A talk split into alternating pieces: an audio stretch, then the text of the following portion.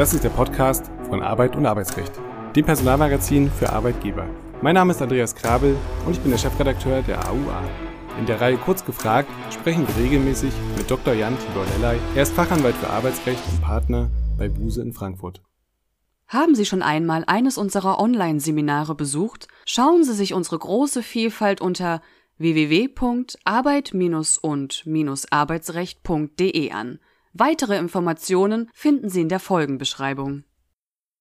Herzlich willkommen, lieber Dr. Lellay, zu einer neuen Folge Kurz gefragt. Heute mit den Zutaten IG Metall, Elon Musk und Wahlkampf bei Tesla. Man hat ja den Eindruck, Elon Musk hat entweder Fans oder wahnsinnig viele Feinde. Dazwischen scheint es kaum irgendetwas zu geben und entsprechend aufgeheizt sind die Diskussionen um sein Handeln, nicht zuletzt hier in Deutschland, in Grünheide in Brandenburg. Dort sind mittlerweile rund 11.000 Menschen beschäftigt und in die Schlagzeilen kam das Werk ja unter anderem wegen einer ungewöhnlichen Häufung von meldepflichtigen Arbeitsunfällen in sehr kurzer Zeit, mutmaßlich. Daneben bahnt sich ein Betriebsratswahlkampf an, in den sich die Gewerkschaft IG Metall einmischt. Ich denke, das sind tatsächlich sehr schöne Zutaten für die heutige Folge. Lieber Dr. Lellay, was ist los bei Tesla in Grünheide? Welche spektakulären Kennzahlen hat die Fabrik schon jetzt vorzuweisen? Ich bin, äh, Herr Krabbel, nach äh, Ihrem Intro möglicherweise ein Angehöriger einer Minderheit, denn ich gehöre weder zu den Fans noch zu den Feinden von Elon Musk. Ich verfolge das natürlich, was er tut. Das ist ein äh, einflussreiche Figur, wenn ich das mal so sagen äh, darf. Aber äh, ich bin nicht dem einen oder anderen Lager zuzuordnen. Was man, denke ich, festhalten kann, dass es hier einen Hang zum Extremen gibt, sowohl in der Person von Herrn Musk selber als auch zu den Reaktionen, die er natürlich hervorruft. Also immer groß, groß, groß muss das sein. Deswegen heißt das höchstwahrscheinlich ja auch Gigafabrik da bei ihm. Also großer Ärger oder große Erfolge, das eine oder das andere muss es sein. Zwischendurch gibt es wenig. Und was ist dort äh, passiert? Es ist ja äh, eine riesige Produktionsanlage dort bei Berlin entstanden, auch in einer aus meiner Sicht äh, spektakulär kurzen Zeit. Erst seit dem März 2022 ähm, hat man da ja losgelegt und jetzt mit den, wie Sie ja schon sagten, rund 11.000 Beschäftigten vor Ort. Also das sind ja schon mal Zahlen, die, denke ich, auch dort für das Umfeld ähm, nicht so ganz alltäglich möglich sind. Aber dann, und da ist man sich dann eben treu dem Extremen, was passiert. Es gibt Arbeitsunfälle, schwere Arbeitsunfälle. Das sind auch ähm, große Zahlen. 190 Unfälle wird, da, wird davon gesprochen. Es gibt eine äh, behördliche Information, die sagt, also das Sozialministerium in Brandenburg, naja, das sei keine ungewöhnlich große Zahl gemessen an der Zahl der dort Beschäftigten. Aber trotzdem denke ich, jetzt ist, ist es sowohl in dem positiven als auch negativen ein Hang zu Extremen. Ja, was hat es denn mit den Gerüchten um die mangelnde Arbeitssicherheit, auf die das Ganze ja möglicherweise zurückzuführen ist, eigentlich auf sich? Also woher kommen die Informationen vor allem? Das ist eine wichtige, ein wichtiger Aspekt und da kommen wir auch schon direkt weiter zum Kern des Themas. Vor Ort ist ja auch die Gewerkschaft IG Metall, die Automotive-Sektor ist es, Tesla zuständig ist als zuständige Industriegewerkschaft. Und die ist vor Ort äh, in dem Sinne aktiv, dass sie natürlich, wie es auch ihre Aufgabe ist, mit den Beschäftigten in Kontakt ist, manchmal auch mit den Behörden äh, in Kontakt ist, mit den Menschen dort vor Ort spricht und dementsprechend auch Informationen aus der Belegschaft bekommt. Das wird teilweise auch in den Medien weiter kolportiert. Da gibt es Nachrichtenmagazine, die darüber äh, berichten. Ähm, und dann auch hat sich schon äh, das Ministerium offensichtlich damit beschäftigt. Das Thema ist ganz zentral und auch hier bei uns ja im Podcast immer mal wieder angesprochen. Arbeitssicherheit und Gesundheitsschutz am Arbeitsplatz natürlich ganz besonders wichtig in diesen Produktionszusammenhängen. Das wissen unsere Hörerinnen und Hörer selbstverständlich ja auch. Die Arbeitssicherheit ist eine ganz andere und auch viel anspruchsvoller zu gewährleisten, wenn wir uns über Produktionsbetriebe unterhalten, wie das ja hier der Fall ist, Gigafabrik, als wenn ich zum Beispiel mich über den klassischen Büroarbeitsplatz unterhalte. Dann lassen Sie uns mal ganz kurz durchreiten. Wer ist für die Arbeitssicherheit verantwortlich und wer überprüft dann vor allem die Maßnahmen, die in einem Betrieb äh, getroffen werden? Man kann wieder gut ins Gesetz reinschauen. Der uns ja ganz gut bekannte Paragraph 3 Arbeitsschutzgesetz, der stellt die Grundpflichten der Arbeitgeberin auf. Die Arbeitgeberin muss also für die Arbeitssicherheit und den Gesundheitsschutz im Betrieb in der Gigafabrik, also Tesla muss das tun, hier in unserem Fall gerade stehen und das gewährleisten. Das ist ja auch ganz klar, weil die Arbeitgeberin die Betriebsorganisation, die Betriebshoheit in diesem Sinne hat. Die Arbeitgeberin organisiert die Arbeitsabläufe. Deswegen hat sie auch die Grundpflicht Zur Arbeitsschutz und Arbeitssicherheit. Und dann wiederum nach dem Arbeitsschutzgesetz ergibt sich auch, dass die Behörden, die zuständigen Arbeitsschutzbehörden, das überprüfen. Dazwischen in Anführungszeichen steht manchmal oder sehr häufig der Betriebsrat mit den hier, hatten wir im Podcast ja auch schon einige Male gesagt, den Gefährdungsbeurteilungen, die durchgeführt werden, manchmal bis hin zur Einigungsstelle. Und das ist so ein bisschen die Gemengelage, die sich hier immer weiter verdichtet in dieser Gigafabrik Fabrik in Grünheide. Und jetzt holen wir mal die Gewerkschaft mit an Bord. Welche Rolle spielt diese bereits bei diesem Thema Arbeitssicherheit? Ich äh, lese das mal etwas jetzt zwischen den Zeilen und will mich hier auch einmal aus dem Fenster lehnen und möchte sagen, wie die IG Metall hier vor Ort vorgeht und wie die sich äußert, ist aus meiner Sicht ähm, ein, eine, eine Indikation, ein Hinweis darauf, auf die Hilf- und Machtlosigkeit der Gewerkschaft gegenüber solchen Unternehmen wie Tesla. Das sieht man in anderen Bereichen ja auch. Verdi gegen Amazon auch völlig macht- und hilflos gegen einem solchen Unternehmen. Hier ist die IG Metall vor Ort, versucht in Anführungszeichen den Fuß in die Türe zu bekommen, hat das vielleicht auch schon getan, aber feiert dann zum Beispiel als Erfolg, dass sich die Kolleginnen und Kollegen Gewerkschaftsbutton an ihre Arbeitskleidung heften. Da würden sich in anderen Zusammenhängen IG Metall-Vertreter nicht mit vor die Kameras wagen und das als Erfolg darstellen, wenn man zum Beispiel an VW oder ähnliche Unternehmen denkt. Hier wird das als Erfolg gefeiert und ist aus meiner Sicht, ob man das nun mag oder nicht mag, ein Zeichen der Hilflosigkeit der Gewerkschaft gegenüber diesem vielleicht übermächtigen Gegner. Ja, da hing ja auch ein äh, Streit, ein Rechtsstreit äh, mit zusammen, denn ähm, ich glaube, Tesla hat den äh, Mitarbeitern verboten, diese Sticker, beziehungsweise der Gewerkschaft verboten, diese Sticker auf ähm, das Eigentum zu kleben, also auf Maschinen und so weiter. Es war dann das Ergebnis, dass sie tatsächlich nur an den privaten Sachen hängen dürfen. Die Gewerkschaft tritt ja auch bei den anstehenden Betriebsratswahlen in Erscheinung, also Stichwort Fuß in die Tür, und ist so Teil des enormen Konflikts geworden. Was ist hier bisher passiert?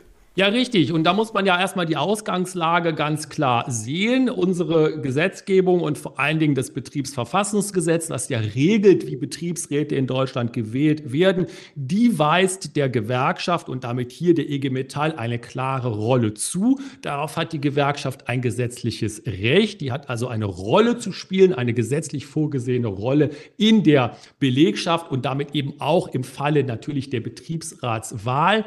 Was hier die Schwierigkeit vielleicht aus Sicht der Gewerkschaft war und da auch wieder man wird an die Extreme erinnert. Dieses Werk, diese Gigafabrik ist mit der Beschäftigtenzahl unglaublich, ich sag's mal salopp, durch die Decke gegangen. Der Betriebsrat wurde relativ früh gewählt mit einer relativ kleinen Belegschaft, klein, immerhin 2000 Leute, äh, auch schon groß. Aber jetzt sind es eben mehrere tausend mehr. Und man kann jetzt, und da hat die IG Metall auch recht, sagen, naja, halt, also der, der Betriebsrat, der seinerzeit gewählt worden ist, der bildet ja die Belegschaft Belegschaft gar nicht ab und möglicherweise ist er auch noch in Anführungszeichen ein bisschen gewerkschaftsfern, als wir, wir, die IG Metall, das sonst gewöhnt sind. Manchmal hat man ja auch so ein bisschen den Eindruck, wenn man mit Gewerkschaftsvertretern spricht, die mögen Betriebsräte dann besonders gerne, wenn die das eigene Gewerkschaftsbuch in der Tasche haben. Aber da ist das Betriebsverfassungsgesetz ja erstmal neutral. Aber trotzdem hat die IG Metall natürlich recht und sagt, wenn wir hier einen solchen groß hochgewachsenen Betrieb haben,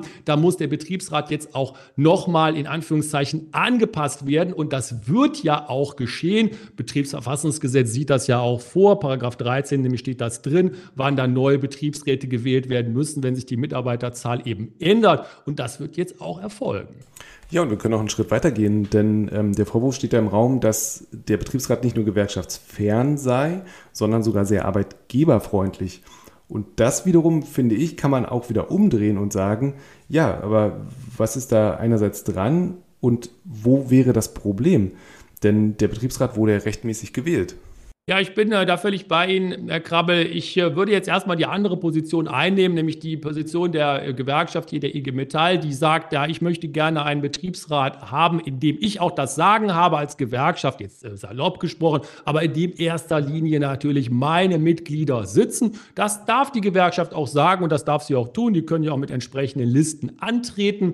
Aber andererseits ist es natürlich genauso zulässig, wenn der Betriebsrat sagt oder die Mehrheit im Betriebsrat sagt, na, wir führen uns selber als gewerkschaftsfern und wir fühlen uns äh, dem Unternehmen näher als der Gewerkschaft oder wir fühlen uns vielleicht einer anderen Gewerkschaft näher als der IG Metall. Das dürfen die natürlich sagen und Gott sei Dank ist ja unser Betriebsverfassungsgesetz in dem Sinne neutral. Der Betriebsrat, das Betriebsratsamt ist in keiner Weise an die Mitgliedschaft in irgendeiner Gewerkschaft gekoppelt. Das wäre ja auch schlimm, dann wäre es ja kein Betriebsrat mehr, sondern Gewerkschaftsrat.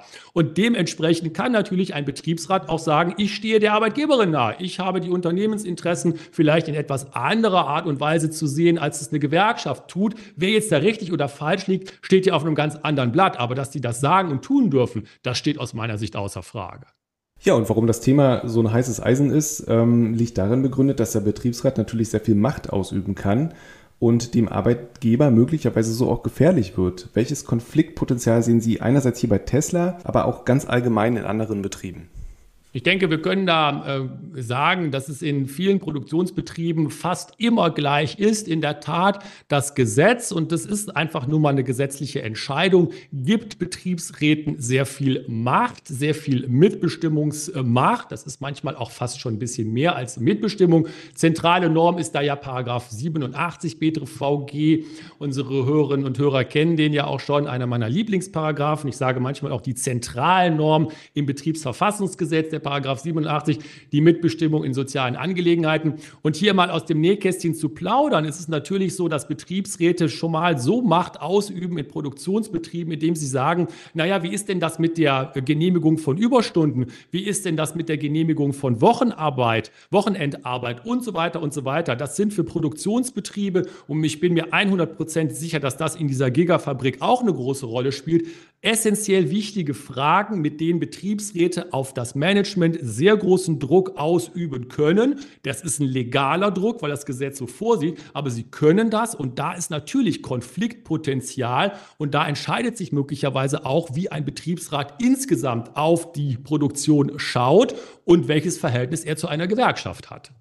Dann lassen Sie uns mal weiter im Allgemeinen fortschreiten. Kommen wir nochmal zur Zusammensetzung des Betriebsrats. Wer ist wahlberechtigt und wer darf gewählt werden? Interessanterweise ist da ja so eine kleine Unterscheidung im Gesetz äh, vorgesehen. Wenn man nämlich mal reinschaut bezüglich der Wahlberechtigung, dann sind, ist da das 16. 16. Lebensjahr, was vollendet sein äh, muss. Das ist geregelt in den Paragraphen 7 und 8 äh, Betreff VG, nämlich dann auch geregelt, wer wählbar ist. Da muss man das 18. Lebensjahr vollendet äh, haben und sechs Monate dem Betrieb angehören. Das spielt übrigens auch hier in diesem Fall der Gigafabrik von Herrn Musk in Grünheide eine Rolle. Diese sechs Monate. In vielen Unternehmen spielt das gar keine Rolle, weil das eine sehr äh, gesetzte und auch sehr lange an Bord seiende Belegschaft ist. Hier bei diesem sehr, sehr starken Aufwuchs in Anführungszeichen in ganz kurzer Zeit spielt das natürlich eine Rolle, wo man dann zum Beispiel ja sagen könnte, vielleicht sind ja ganz, ganz viele, vielleicht einige hundert, einige tausend dieser Kolleginnen und Kollegen noch keine sechs Monate an Bord und dann könnten die zum Beispiel überhaupt nicht wählbar sein. Ja, und dann vielleicht doch nochmal zurück zu Tesla. Ähm, es wird ja jetzt spannend, denn was passiert während der Durchführung der Wahl? Also wer ist verantwortlich für den reibungslosen Ablauf und was ist dem Arbeitgeber erlaubt und was nicht? Arbeitgeberin äh, hat, und da ist es interessanterweise ja so, dass das Bundesarbeitsgericht auch in, Entscheidungen hier äh, relativ großzügig ist, zwar erstmal aus dem Gesetz heraus eine äh, ganz neutrale Funktion, äh, beziehungsweise eben gar keine Funktion, nur die Neutralität. Arbeitgeberin muss die Wahl unterstützen, trägt ja auch die Kosten der Wahl und soll sich sonst eben neutral verhalten. Das kann man nachlesen in Paragraph 20 BTVG. Es gibt aber jetzt auch Entscheidungen, Entscheidungen des Bundesarbeitsgerichts, wo ganz äh, offene und sehr direkte Äußerungen von Personalleitern im Rahmen von Betriebsratswahlen zu bestimmten Wahlkandidaten sehr negative Äußerungen vom Bundesarbeitsgericht abgesegnet wurden und gesagt wurde, naja, das darf man schon mal machen, das darf man als Meinungsäußerung schon mal so sagen. Und das könnte hier natürlich auch eine Rolle spielen. Wieder zurück zu den Extremen. Möglicherweise werden da auch nochmal die Emotionen hochgehen und da könnte man sich dann zum Beispiel auf eine relativ großzügige Rechtsprechung des Bundesarbeitsgerichts berufen seitens des Tesla-Managements. Und ansonsten ist es ja so, dass der Betriebs, die Betriebsratswahl vom Wahlvorstand organisiert wird. Paragraph 18 BTVG steht das drin. Der Wahlvorstand muss die Betriebsratswahl einleiten, durchführen und das Ergebnis feststellen. Und das ist das sehr formalisierte Verfahren, was unser Betriebsverfassungsgesetz hier vorsieht. Ja, vielen Dank. Eine relativ trockene Materie, die dann doch sehr mit Leben gefüllt wird und in den nächsten Monaten wahrscheinlich, ja, auch mit sehr, sehr viel Leben. Äh, wir sind gespannt, wir bleiben dran und wir werden sicherlich noch eine Folge dazu machen. Herzlichen Dank, lieber Dr. Lellay, für diese Folge. Wir hören uns beim nächsten Mal. Tschüss, bis dahin. Dankeschön. Ciao, ciao. Sie möchten immer auf dem neuesten Stand bleiben? Aktuelle Inhalte, Gerichtsentscheidungen und weitere News aus der Arbeitswelt erhalten Sie auch mit unserem Weekly Briefing. Mehr Infos in der Folgenbeschreibung.